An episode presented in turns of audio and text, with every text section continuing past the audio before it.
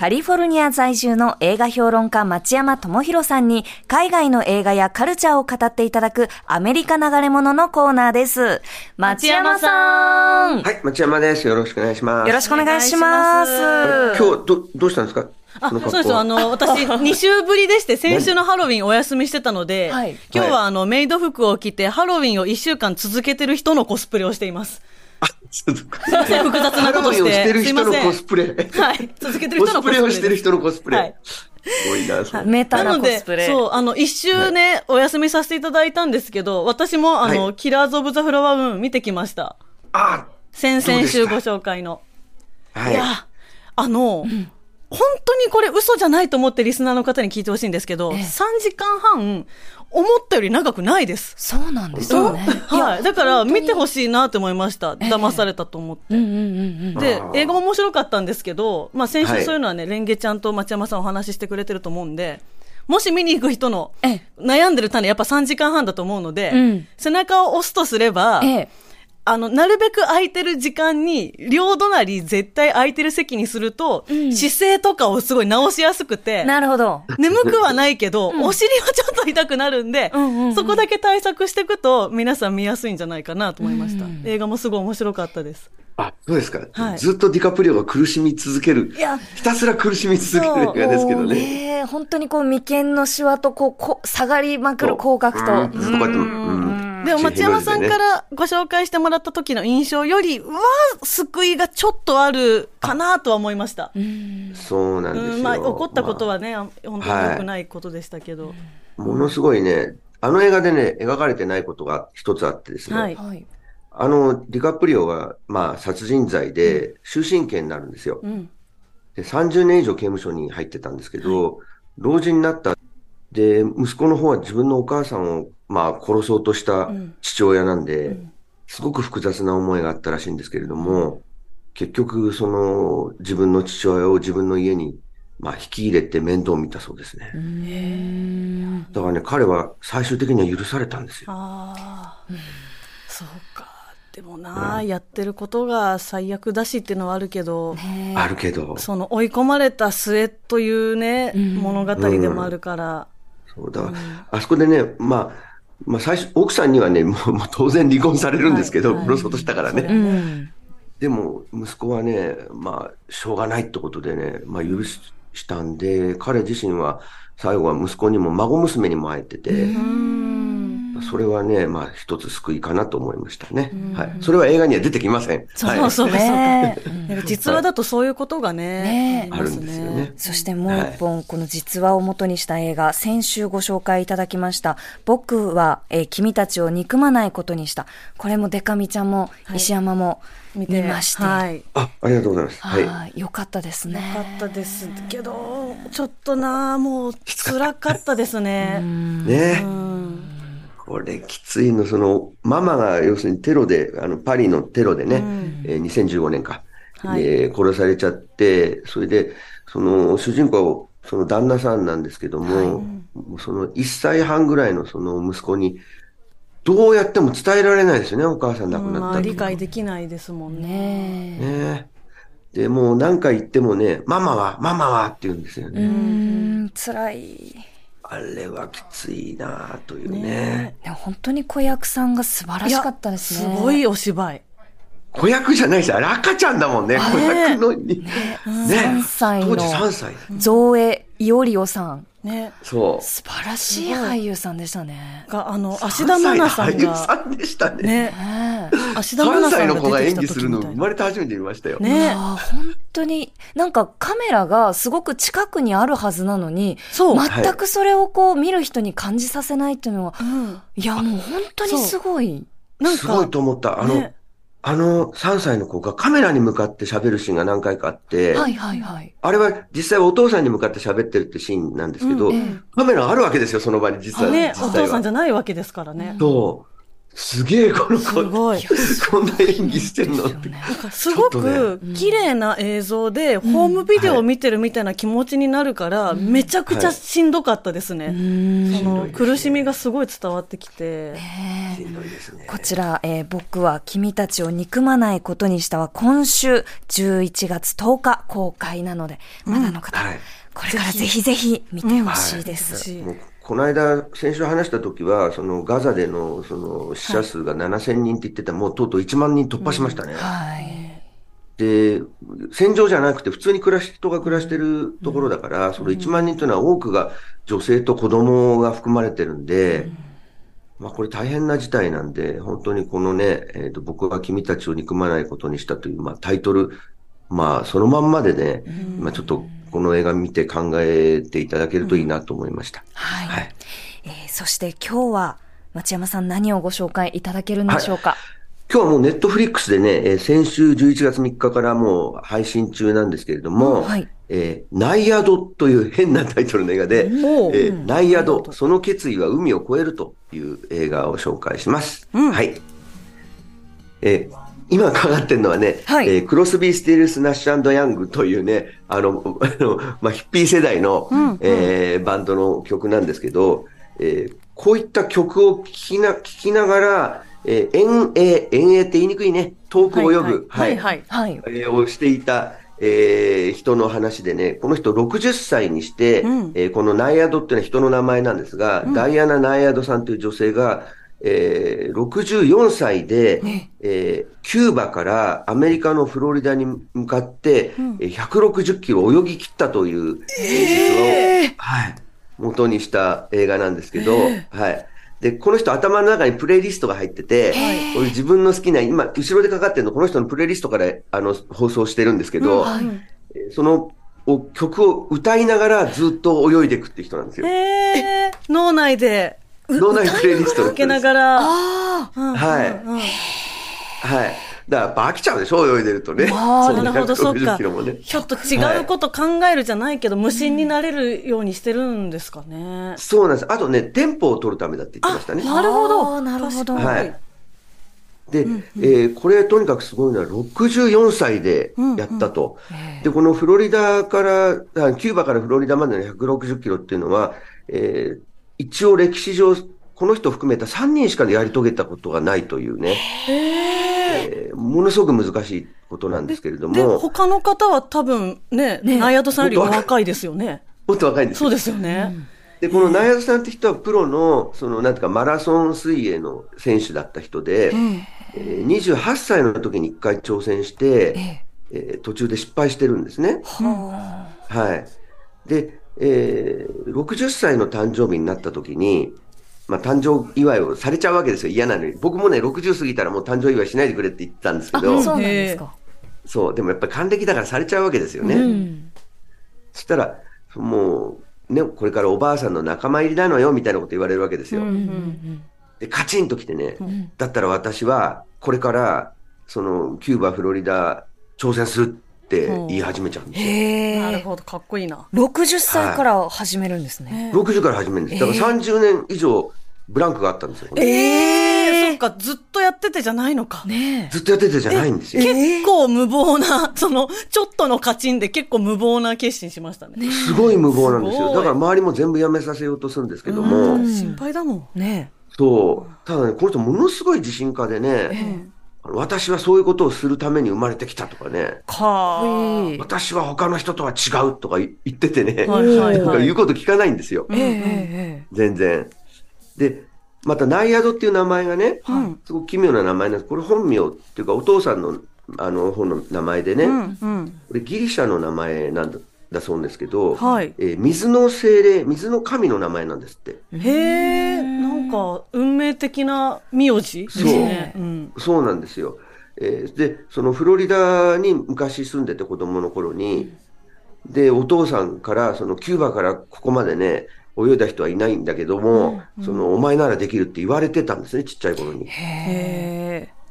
で、その夢をね、実現しようとするんですけども、まあ、このね、何度も挑戦するんです。実は一回でせ、成功しないんですよ。うん。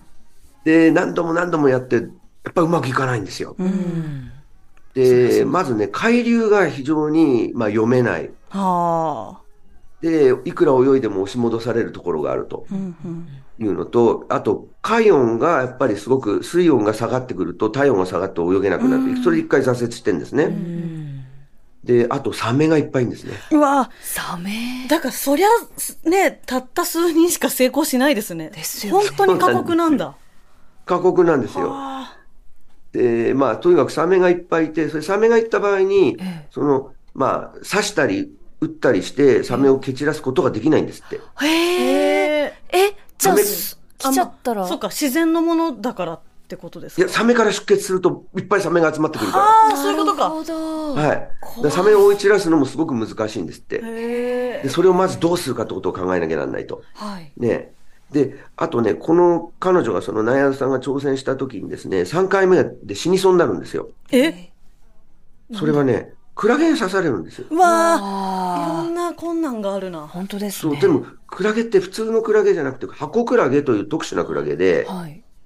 死亡率がものすごく高い毒を持ってるんですね。ええほわはよく逆にこの3回目まで、ね今まで刺されなかった？うんそうそう、少しずつ少しずつね、あの、問題を何度もチャレンジするうちに、これが問題だ、これが問題だってことを見つけていくんですよ。なるほど。どんどんこう解決はしつつ、そうなんです。例えば、サメに関しては、その、追い散らすことができないから、超音波を出す機械を。その専門家を呼んで雇って、その超音波で追い散らすんですね。で、クラゲの方はね、途中でやっぱりこれ非常に危険だってことで、あのね、刺された後、なんか、2時間以内に、その、解毒剤を打たないと死んじゃうんですって。うわーめちゃめちゃ怖い。めちゃくちゃ思ったよりすごいやばいクラゲじゃないですか。ねえ。すごくやばいんです。箱クラゲはね、本当にものすごく死者が増えてるんですって。早いんですね地球温暖化で。タイムアップまでが早い。すごく早いんですよ。ええあの心臓が停止するんですね、これ。ええ。なんか高カリウム症とかいう非常に奇妙な病気になって心臓が停止するんですね。怖すぎる。なんかシンプルにお、泳ぎに全く適してないんですね。本当ですね全く適してないから誰もやらないん適ですですね。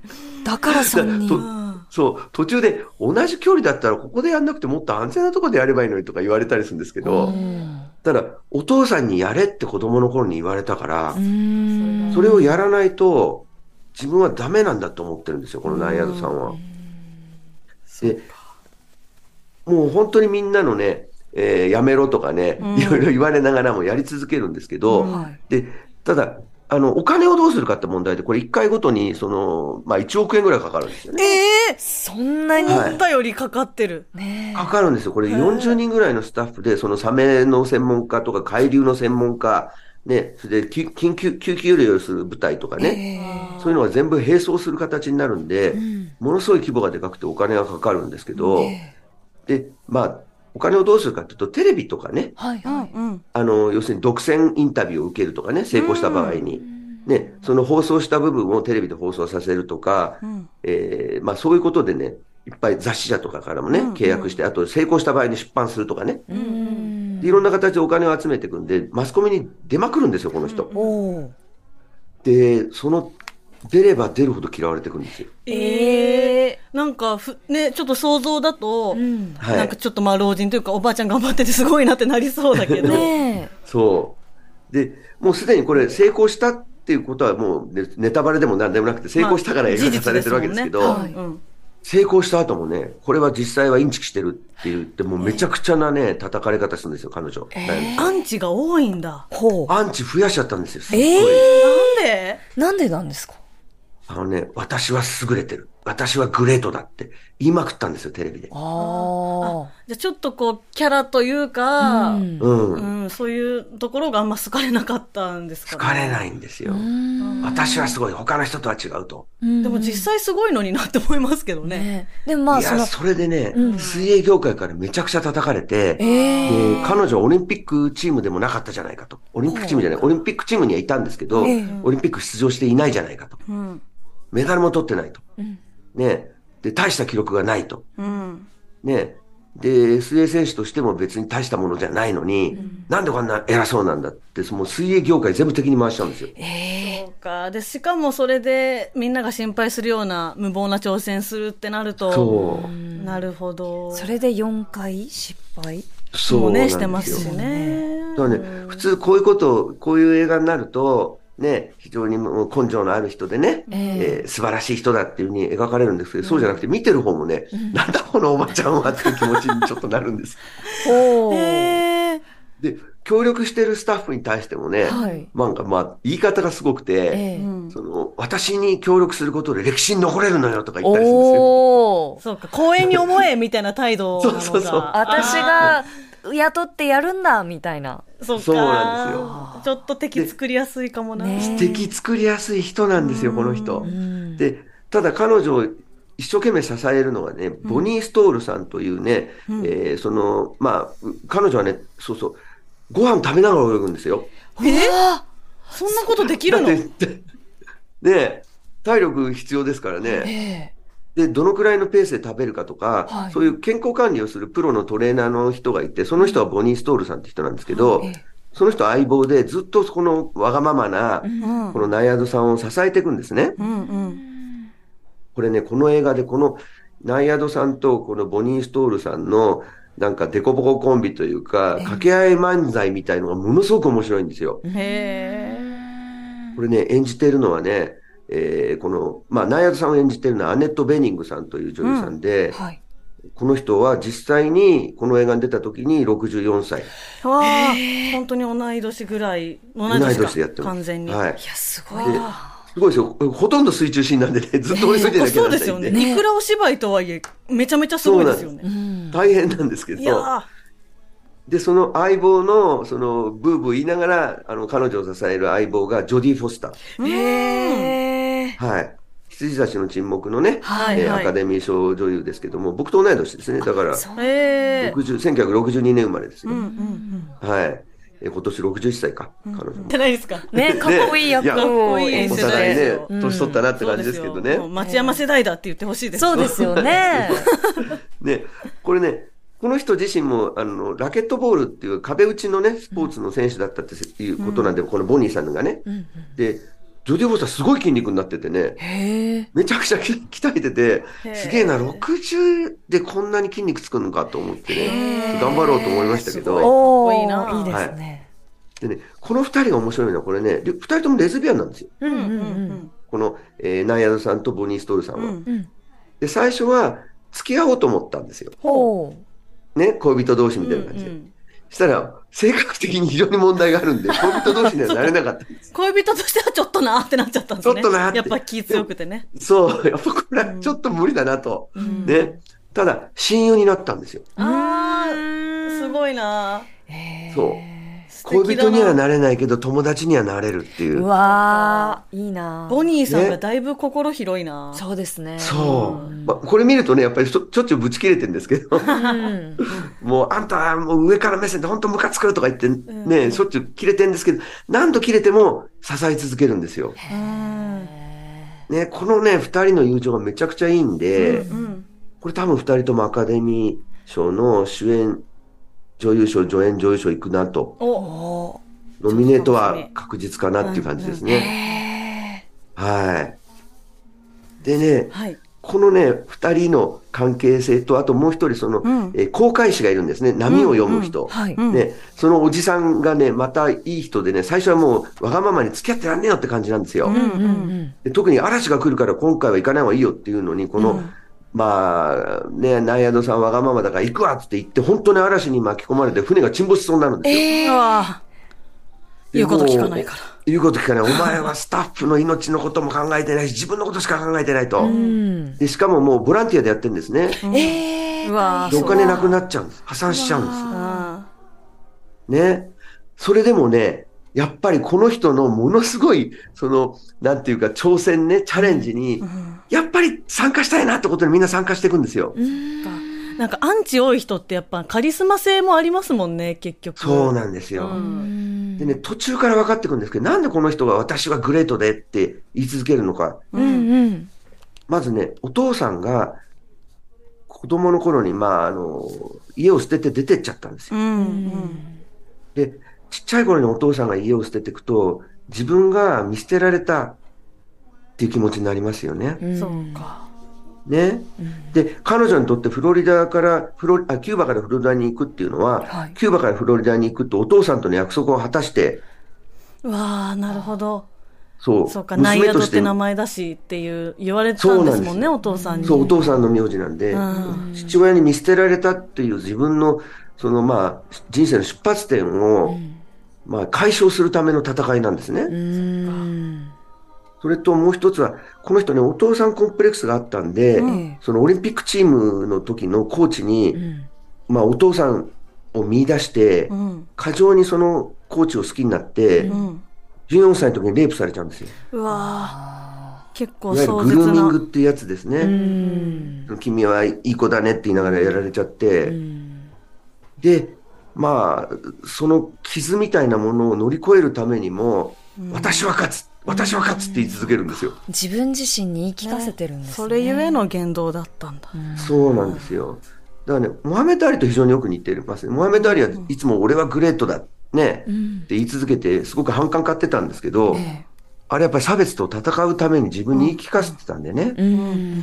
はい。いや、だからね、えー、いろいろと、あの、器用応援のある人なんですけども、あの、まあ、実際にその64歳で、あの、泳ぎ切った時の最後に彼女が言う言葉っていうのは、はいあの、それまでのいろんなものを吹き飛ばす言葉なんで、ぜひご覧になっていただきたいなと思います。楽しみ。はい見ましょう、これは。勇気がもらえそうですね。はい。ありがとうございます。はい。はい。えーっと、まあ、これもネットフリックスで見れるんですけど、実はですね、はいじゅもうすぐ公開の性欲という日本映画を紹介しようと思ってたんですよ。今週公開かな？はい。えっ、と、今週の金曜日10日公開ですね。そうなんですよ。はいあの、荒垣結衣さんと稲垣吾郎さんの楽器対決が素晴らしい映画なんですが、おー、本当だ。楽器が聞いたけど。はい。これね、どう頑張ってもね、うんあのー公開前に話すことが非常に難しい映画なんで、ええなるほど。構成上、はい。映画のね、はい中身のトリックみたいなところでね、はい。で、来週話しますんで、わかりました公開した後に。はい。はい正しい欲と書いて性欲。うん。浅井亮さんが原作の,、原作のねはい、はい映画ですね。何を言ってもネタバレになりそうで怖いからやめましたわかりました。これも楽しみに。公開後に話します。うんはいはい。ありがとうございました。今日はネットフリックスで配信中の映画、ナイアド、その決意は海を越えるをご紹介いただきました。町山さんありがとうございました。した。どうもでした。以上、アメリカあ流れ物でした。Deep.